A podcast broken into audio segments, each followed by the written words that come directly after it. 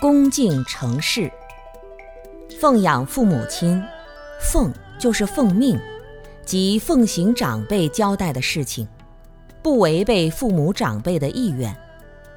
范刚经说，孝为至道之法，是最高的、最重要的道。一个人没有孝心，很难对长辈恭敬成事，成事也就传承。民族的精神无法传承，这个民族是悲哀的。如果一个家族的优秀传统丧失了，这个家族也是悲哀的。圆满觉悟的圣人和自利利他的绝有情者，他们所证悟的境界非常之高，能把自己证悟的境界通过言行举止传承到我们这一代人，我们要虚心学习。人如果没有孝顺的心，甚至还有凡夫的叛逆心，那我们的传承就会断绝。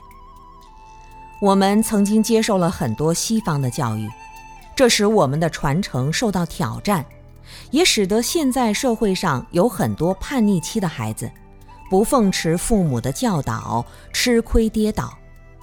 如果我们能够奉行圣贤的教导，可以避免很多弯路。正因为我们不懂孝顺，不懂奉行父母亲的命令，所以历史常常重演悲剧。就像一个人在成长的过程中，尤其是十三岁到十九岁这段时间，属于人生的叛逆期。十三岁开始发育，跟大人差不多高，他自以为成熟，但其实并不了解人生真正的险恶。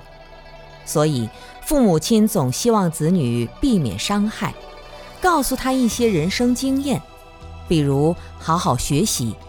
但子女以为父母是为了自己脸上贴金，误会而产生叛逆。等他三四十岁经历摔倒后，获得经验教训，爬起来的时候已经迟了。然后再教育子女，希望子女不要重蹈覆辙。